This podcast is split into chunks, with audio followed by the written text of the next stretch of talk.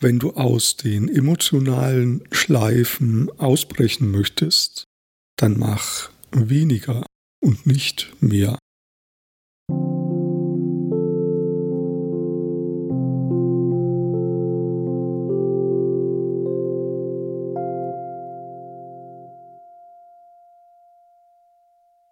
Ja, ich möchte mal versuchen, dieses Thema der Strukturgebundenheiten, das mich jetzt ja schon in diesem Podcast eine ganze Weile beschäftigt, mal versuchen herunterzubrechen auf eine ganz pragmatische ja, Herangehensweise, wie, wie es gelingen kann, gut damit umzugehen.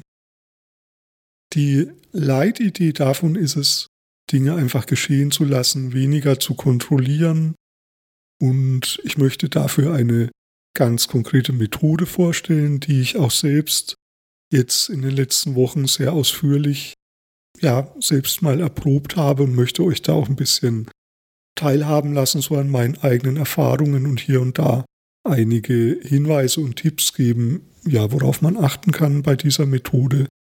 Und vorher jedoch möchte ich noch so ein bisschen, ja, so einen Rahmen formulieren, also quasi so dieses Thema der Kultur, in der wir leben, das irgendwie ist auch wichtig zu verstehen, damit man auch die Methode so ein bisschen besser einordnen kann. Das heißt, in der heutigen Folge geht es so erstmal nochmal ja, zusammenfassend um sowas wie Kulturtheorie und dann erzähle ich ganz praktisch so über die Methode und die heißt der Sitzplatz.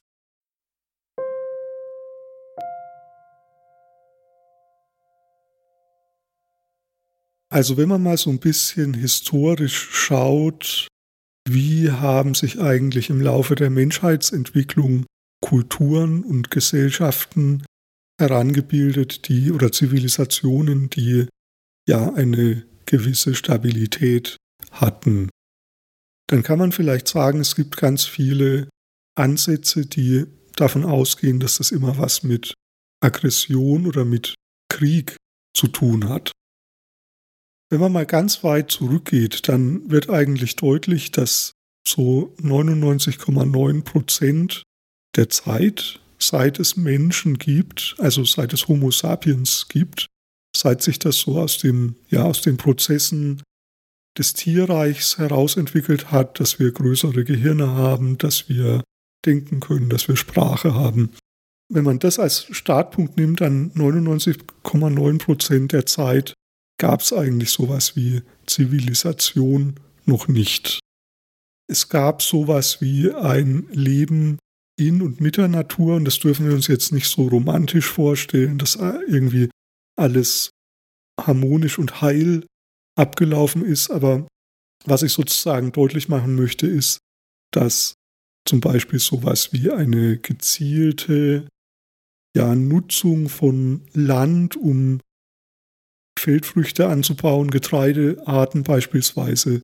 Ja, das haben Menschen einfach ganz lange überhaupt nicht gemacht. Also äh, einfach diese Idee, dass man diese Dinge kontrollieren kann, dass man Wachstum von Pflanzen kontrollieren kann, das kam eigentlich erst relativ spät im Laufe der Menschheitsentwicklung. Ja, also vorher und wirklich so die meiste Zeit über haben Menschen versucht, mit dem, was in der Natur vor sich geht und wie das einfach ja von selbst da ist oder nicht da ist, so Ressourcen, die man braucht, Nahrungsmittel, die man braucht, Wärme, Kälte, Wasser und so weiter. Also damit zu leben. Ganz wenige Überreste gibt es da auch noch heute. Also wenn ihr mal das Buch Traumfänger zum Beispiel gelesen habt von Marlo Morgan, dann wird da ja eine Gruppe von Aborigines, also australischen indigenen Menschen beschrieben, die eigentlich auch bis heute noch so äh, versucht haben, so in dieser althergebrachten, ganz alten ähm, Lebensform zu überleben.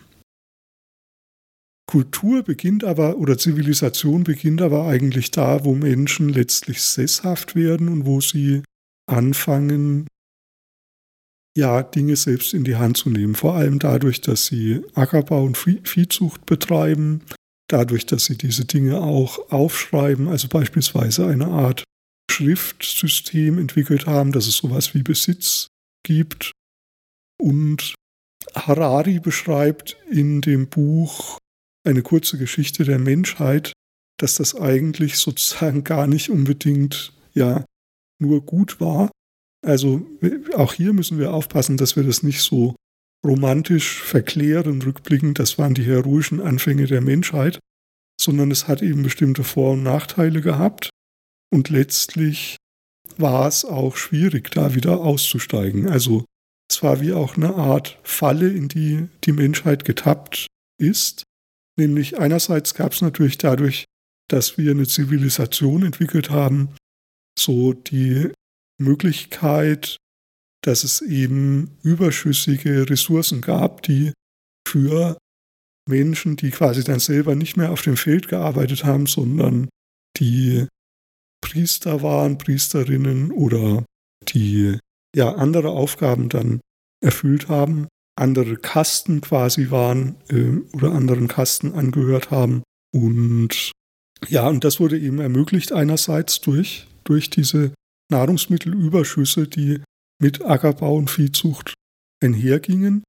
Andererseits war es natürlich auch so, dass es gefährlicher wurde. Was war zum Beispiel, wenn eine Krankheit das Getreidelager befallen hat, dann konnte es sein, dass dann eine ganze Bevölkerung ähm, ganz schlimm Hunger leiden musste, dass viele Menschen gestorben sind oder bei einer Dürre auch oder auch ja ähm, bei einem Überfall von einem ja von anderen Menschen, die einfach dann zum Beispiel ein Dorf überfallen haben, weil sie selbst eben nichts zu essen hatten und dadurch eben auch sowas wie Aggressivität, Krieg und sowas entstanden ist. Und dann eben auch Verteidigung eine Rolle gespielt hat, Waffen entwickelt werden mussten, Kampfsysteme oder Kampftechniken entwickelt wurden und so weiter. Also ja, und hier quasi, das sagen jetzt ganz viele Kulturtheoretikerinnen und Theoretiker, hier hat Zivilisation begonnen und dadurch, dass wir einmal da drin waren als Menschheit, also dass das einmal angefangen hat und natürlich die vielen, vielen Menschen dann ernährt werden mussten, die auf einmal da waren, durch diese Überschüsse, konnte man dann nicht wieder zurück so zu dieser Jäger- und Sammlerkultur, sondern es war einfach wie eine Falle dann. Ähm, das Leben war ein bisschen schlechter als vorher, aber ähm, es war nicht mehr möglich, zurückzugehen zu einer anderen Lebensweise und dennoch gab es auch gewisse Benefits, bestimmte ja, Vorteile, die diese neue Lebensweise dann hatte, eben ja dadurch, dass Ressourcen frei wurden. Also dass Menschen nicht mehr nur Ackerbau oder ja nur, nur mit, der, mit dem Sammeln beispielsweise von Nahrungsmitteln beschäftigt waren, sondern dass eben ja überschüssige Energie für andere Rollen in dieser Gesellschaft dann ja frei wurde.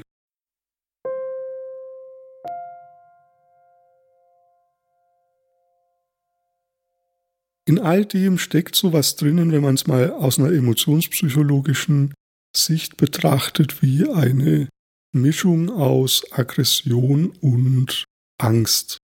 Das könnte man sagen, das sind die zwei zentralen, die allerersten kulturellen Emotionen. Natürlich, klar, es gibt viele Emotionen auch im Tierreich, also auch Angst und Aggression gibt es, ohne dass es, dass ein Lebewesen in einer Zivilisation äh, lebt. Aber wenn man mal schaut, so die kulturellen Emotionen, die sozialen Emotionen, dann dürften sicherlich Angst und Aggression so die ersten gewesen sein, evolutionär, also evolutionspsychologisch betrachtet. Und wenn du jetzt sozusagen heutzutage, ja nach vielen tausend Jahren, dieses, dieses Zivilisationsprozesses mal in dich hineinfühlst, dann wird es wahrscheinlich so sein, dass du diese ganz archaischen kulturellen Emotionen auch noch in dir finden kannst. Also ganz viele, ja, das, was wir heutzutage als Ideologien oder als Dogmen bezeichnen, also ganz viele dieser Prozesse sind derart, dass sie Angst und Aggression in sich binden. Also wenn du abweichst von einer Norm, dann wirst du wahrscheinlich Angst empfinden.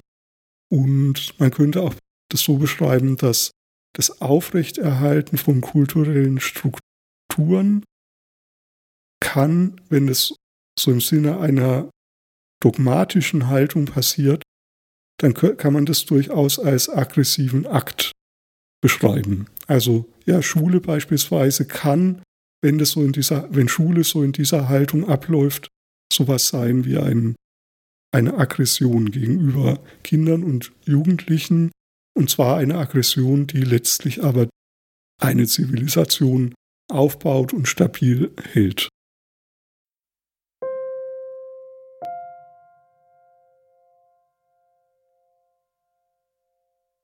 Ja, und das gilt es sich einfach zu vergegenwärtigen. Also diese Strukturen, in denen wir leben, diese Zivilisationsstrukturen, wenn man es ganz weit fasst, aber auch wenn man es dann so ein bisschen runterbricht, kann man sagen, ja, kulturelle Strukturen unseres Landes oder sogar, wenn man es noch weiter runterbricht, Familienstrukturen, also systemische Rituale, Schemata, die Art und Weise, wie man die Dinge richtig macht oder wie man die Dinge eben nicht machen sollte. Das ist alles so eigentlich zurückzuführen auf diese ganz alte, auf dieses ganz alte Grundmuster von Angst und Aggression. Bleib innerhalb der Strukturen, dann wird dir nichts passieren, dann läuft alles und passt dich an und du tust verdammt gut daran, wenn du Angst davor hast, abzuweichen von diesen Normen, und dein eigenes Ding zu machen, weil du dann auch Gefahr läufst, quasi aus der Gruppe ausgeschlossen zu werden. Also so könnte man es quasi runterbrechen. Und ich würde gern mal starten damit, dass du, wenn du jetzt über dich selbst nachdenkst, versuch mal, ob das innerlich so ein bisschen nachvollziehbar ist für dich. Also gibt es sowas wie eine, also kannst du das innerlich so nachfühlen? Da gibt es eine Aggression, die dich auf Spur hält und gleichzeitig gibt es in dir vielleicht auch eine Angst, eine Angst davor, von dieser Spur, also von dieser man sollte Spur, so nenne ich es mal in Anführungsstrichen, abzuweichen. Angst und Aggression, versuch das mal in dir ja zu finden und vielleicht ist es auch ein bisschen anders bei dir. Dann versuche quasi das so in deiner eigenen Wahrnehmung, ja, so wie du es erlebst, zu finden und vielleicht würdest du es anders formulieren. Ja, wenn es bei dir anders ist, dann gilt deins. Dann gilt nicht das, was ich hier formuliere.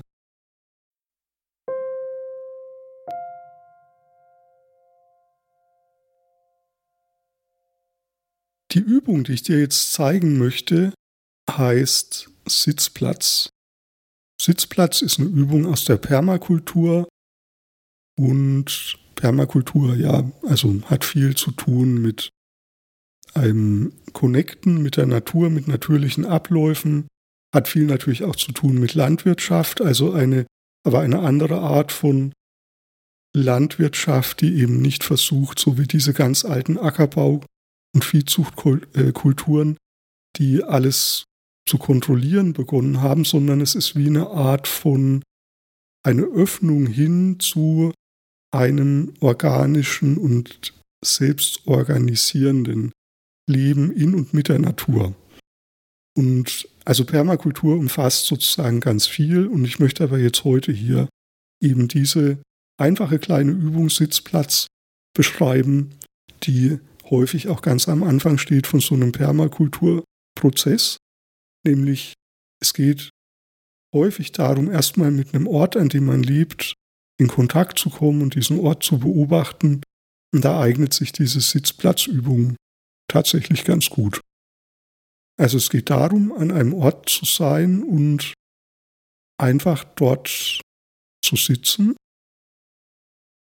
und einfach zu beobachten, was passiert. Und zwar nicht nur einmal, sondern immer wieder ganz kontinuierlich, so im Laufe zum Beispiel von einem Jahr immer wieder dorthin zu kommen, auch die verschiedenen Jahreszeiten oder den, die Veränderung des Ortes zu den verschiedenen Jahreszeiten zu beobachten und ja, zu schauen, was passiert da, welche Abläufe geschehen da, welche Pflanzen wachsen da von selbst, welche Tiere kommen dorthin, wie lange bleiben die dort, was machen die da, wie, ähm, ja, wie, wie funktioniert das mit Feuchtigkeit, also wo, wenn es zum Beispiel regnet, wo fließt das Wasser von selbst hin, wo staut sich, wo ist es trocken?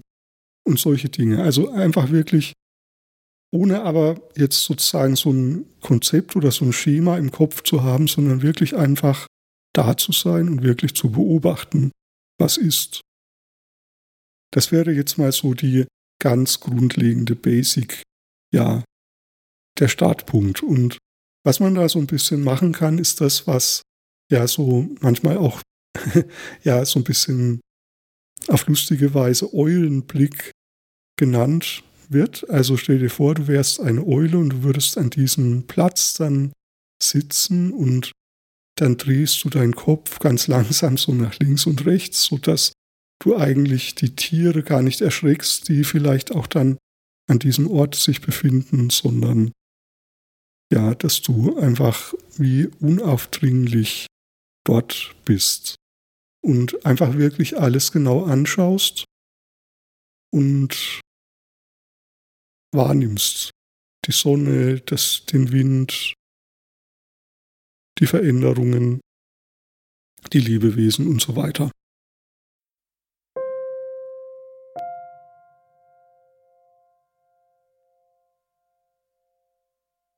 Die Dauer für, von so einer Sitzplatzübung, ja, ich selbst habe die jetzt immer so zwischen 40 Minuten und einer Stunde gemacht. Also Natürlich ist es so, dass wir alle unterschiedlich stark eingespannt sind so in unserem Leben und ich finde so eine Stunde einfach da sitzen und beobachten, das ist schon für ganz viele von uns wirklich viel. Also es ist wirklich eine sehr lange Zeit.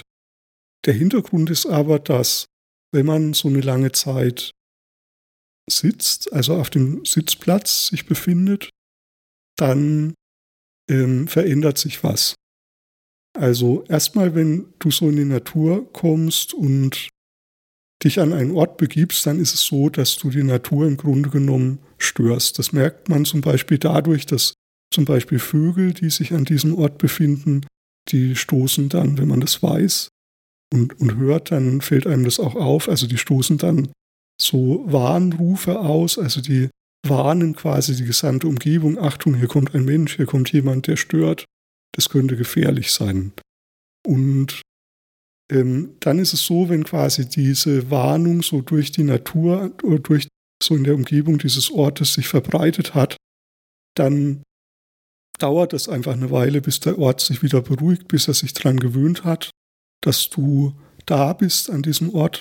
Und übrigens ist es auch so, wenn du das im Winter machst, also wenn du dich im Winter durch, ja, zum Beispiel durch einen Wald bewegst und dann beispielsweise ein, ein Reh aufschreckst, dann kann es sein, wenn es so richtig kalt ist, dass dieses Reh dann ähm, sogar sterben kann, weil es quasi durch dieses Aufgeschreckt werden viel Energie braucht, also durch das Wegrennen ja viel Energie verbraucht und dann vielleicht gar nicht genug ähm, neue Energie über Nahrung nach, ja, nachfüttern kann und dass das wirklich auch eine, ja, nicht nur so eine ja auch hier wieder so eine romantische oder antiromantische Vorstellung ist, sondern es ist tatsächlich so, dass ähm, deine Anwesenheit in der Natur erstmal auch sowas wie eine Störung darstellt. Also auch, auch empirisch betrachtet, wenn man sich anschaut, was beispielsweise, wie sieht es mit dem Energiehaushalt aus von den Lebewesen, die da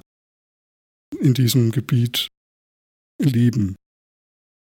Und nach einer Weile ist es aber so, so nach einer halben Stunde oder nach 40 Minuten ist es so, dass die Natur sich so irgendwann wieder langsam beruhigt und dass die Lebewesen, wenn du eben auf eine bestimmte Art und Weise da bist, und das bedeutet vor allem so, ja, auf eine unaufdringliche Weise da bist, dass die Tiere sich an dich gewöhnen und dann wieder ihren, ich sag mal so, normalen Geschäften nachgehen, Also die bewegen sich dann auf einmal um dich herum, die Vögel kommen wieder zurück und du kannst es dann einfach auch beobachten. Also je länger du an diesem Ort bleibst, desto mehr Tiere wirst du beobachten können. Die kommen dann einfach zurück und haben dann auch keine Scheu von dir, es sei denn, du fängst halt wieder an, dich ganz schnell zu bewegen oder so ruckhafte Bewegungen zu machen. Dann geht natürlich dieser Störimpuls oder diese Gefahr ähm, wieder neu von dir aus und dann funktioniert das Ganze nicht. Ja, und viel mehr ist es eigentlich gar nicht. Also es ist so wirklich eine ganz einfache Methode, da zu sein. Also du gehst an einen Ort, machst dir es dort bequem. Das ist auch wichtig, dass du am Anfang sehr genau darauf achtest, ähm, wie setze ich mich dahin. Also wenn du sozusagen keine ruckartigen Bewegungen machen möchtest, und das wäre natürlich zu empfehlen, dann brauchst du einen wirklich, wirklich guten, bequemen Platz. Zum Beispiel geht es ganz gut, wenn du dich an einen Baum lehnst oder wenn du dich sogar hinlegst auf den Rücken oder wenn du dir ein Kissen mitnimmst oder sowas. Ja, weil so, man merkt es am Anfang nicht, wenn man sich hinsetzt und denkt dann, ach, das geht schon, wenn es da irgendwo ein bisschen zieht im Bein. Aber so nach einer halben Stunde oder nach einer Dreiviertelstunde kann das richtig schmerzhaft werden. Das heißt, achte einfach drauf, wenn du am Anfang dich an einen Ort begibst und dort ja beginnst, also dich dort hinsetzt, dass es wirklich sich gut anfühlt, dass du gut für längere Zeit dort so sitzen kannst. Natürlich ist es so, du kannst dich ja auch bewegen äh, während des Sitzplatzes. Das bedeutet halt, dass die Tiere dann äh, vielleicht ein bisschen abgeschreckt sind, aber es ist auch kein Drama, wenn das passiert, aber schöner ist es natürlich, wenn man Tiere auch beobachten kann.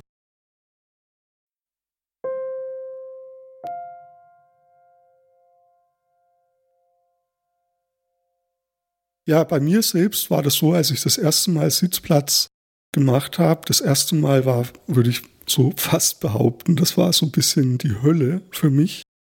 Ich bin ja auch so ein, ähm, ein ADHSler, also ich habe ähm, ja eine, eine starke Unruhe in mir. Ich kann eigentlich nicht gut lange still sitzen. Und das war tatsächlich so, ich habe mir auch ein paar Notizen gemacht hinterher, um das zu dokumentieren. Und ähm, ich hatte dann tatsächlich so wie Schweißausbrüche. Ich habe das dann, ich hatte das auch nicht so gemacht, dass ich mich am Anfang wirklich richtig bequem hingesetzt habe, sondern ich habe mich so mit den Beinen abgestützt an einem Hang hab da, das war im Urlaub, hab da aufs Meer geschaut und ja, so nach 20 Minuten oder einer halben Stunde war das richtig, richtig schmerzhaft. Also ich habe genau diesen Anfängerfehler quasi gemacht und ja, und mein Körper hat dann eben darauf reagiert, dadurch, dass ich so richtig zu schwitzen begonnen habe und sich irgendwie auch verkrampft hat und ich irgendwie ganz starr geworden bin. Also auch tatsächlich eine halbe Stunde lang immer nur geradeaus gestarrt. Mein Kopf wollte sich nicht bewegen. Ich hätte ihn bewegen können willentlich, aber ich habe irgendwie sehr starr da gesessen.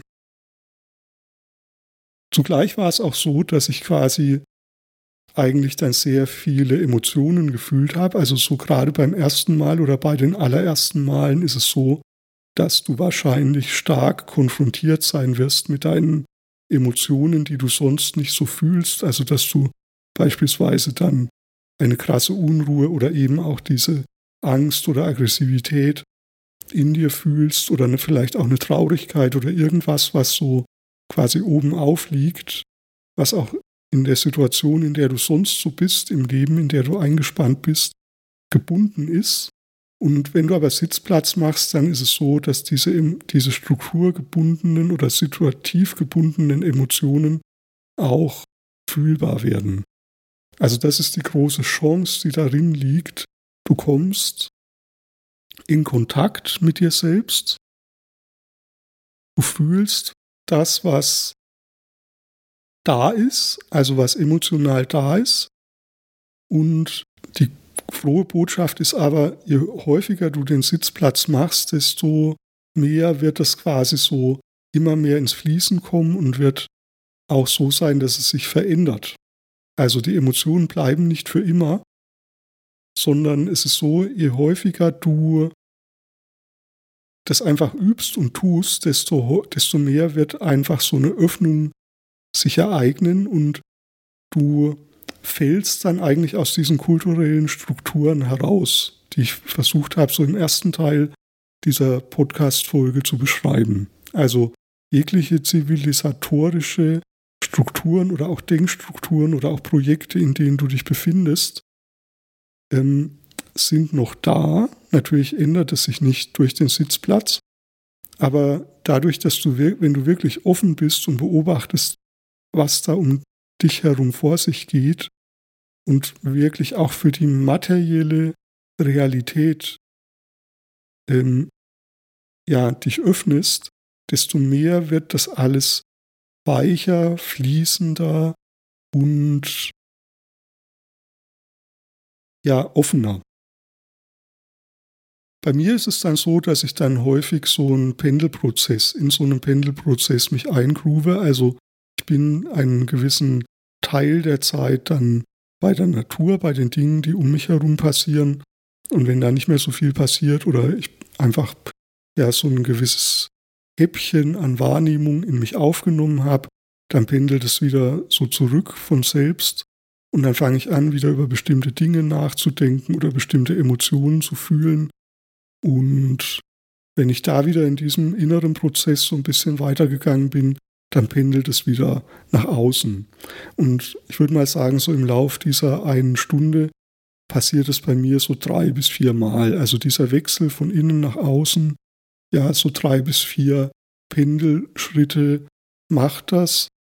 Und ja, im Ganzen bewirkt es, dass ich einfach nach dieser Stunde mehr bei mir bin, dass ich irgendwie meistens auch in den Prozessen oder in dem, worüber ich gerade nachdenke, irgendwie so ein kleines bisschen weitergekommen bin, wenngleich das gar nicht mein, mein Ansinnen ist. Also es ist nicht das Ziel von Sitzplatz, von der Sitzplatzübung, irgendwelche Lösungen oder Schritte oder neue Ideen zu entwickeln.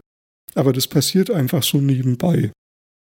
Was mir auch geholfen hat, ist, dass ich sozusagen diese Zeit nicht mehr, mittlerweile nicht mehr so ganz starr und streng einstelle. Also eine Stunde ja am Handy oder so und dann piepst eben der Alarm, sondern ich lege mir meistens das Handy so daneben und starte den Timer und dann kann ich quasi im Lauf dieser Zeit selbst entscheiden, wann ich aufhöre. Also ich sehe, wie das dann hochläuft und sehe dann, okay, 30 Minuten, 40 Minuten und irgendwann höre ich dann halt auf, zum Beispiel nach 50 Minuten, wenn ich denke, jetzt ist es okay.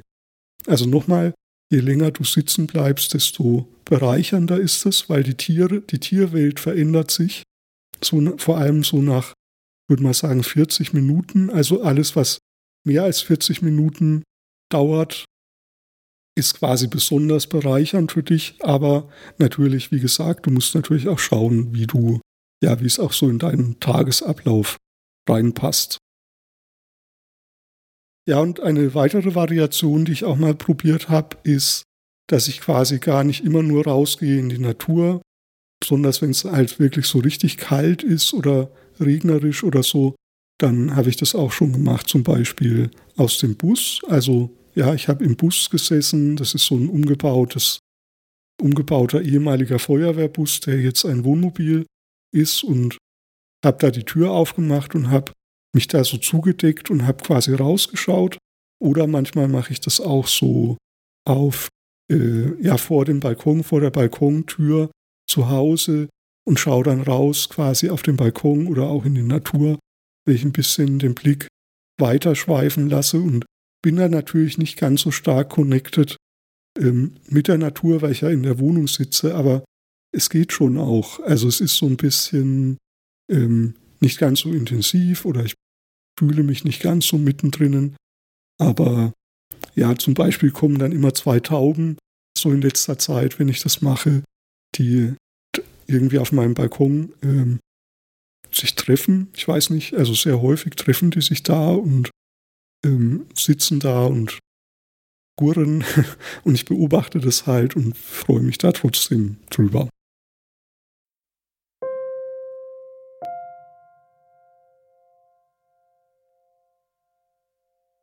Ja, und das Wichtige ist, es ist wirklich nichts Besonderes. Also du bist einfach da, du meditierst nicht. Es unterscheidet sich von Meditation und äh, von allen möglichen Achtsamkeitstechniken. Es ist wirklich so was ganz Basic-mäßiges. Du bist einfach in der Natur und wenn du halt nachdenken willst, denkst du halt nach. Wenn du einfach schauen willst, dann schaust du halt. Also es ist ganz eine ganz einfache Sache. Und du hast jetzt mal drei Minuten Zeit, so ein bisschen, ja, so ein Sitzplatz-Feeling mal auszuprobieren. Also je nachdem, wo du dich jetzt gerade befindest, schau dich mal um und guck mal, ob du irgendwo so ein kleines Fleckchen Natur finden kannst. Vielleicht aus, schau mal aus dem Fenster oder guck dich einfach mal um, falls du eh gerade im Freien bist und bleib mal stehen, falls du gerade dich bewegst, also falls du läufst und such dir mal einen Platz und versuch mal jetzt drei Minuten lang zumindest ja dieses kleine Fleckchen Natur so eine Weile zu beobachten und achte mal darauf, was fällt dir da auf? Also einfach irgendwas, was du entdeckst, so an diesem kleinen Naturspot.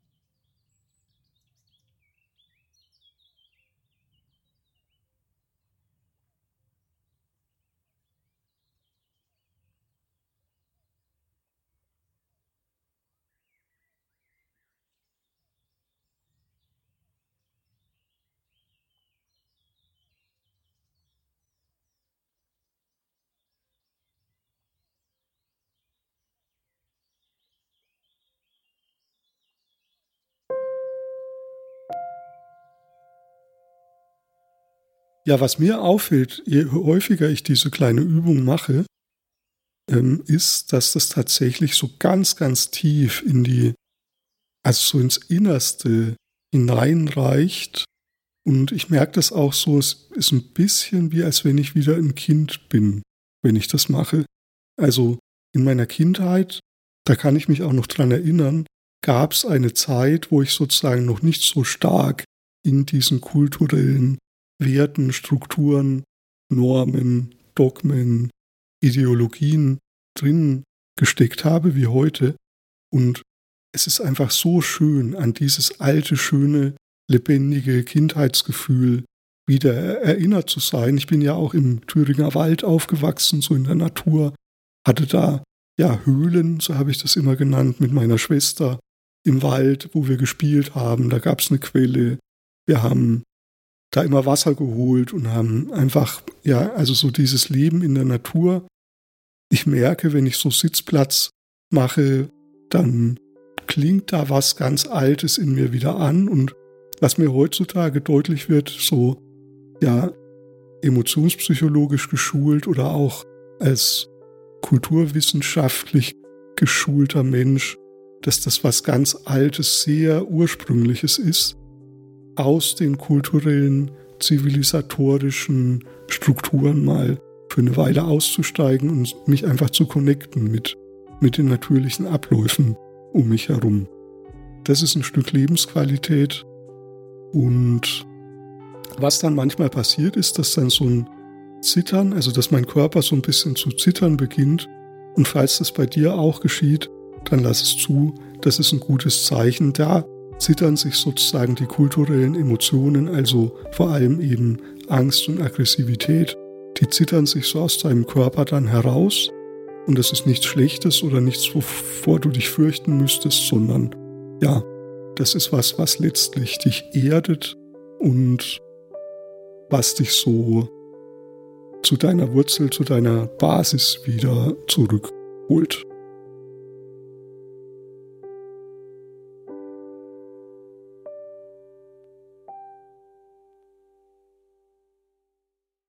Ein Podcast der ZKS-Werkstatt. Mit unseren Tools schaffst du dir auch in bewegten Zeiten einen sicheren Boden. Wissenschaftlich fundiert, kreativ und klar.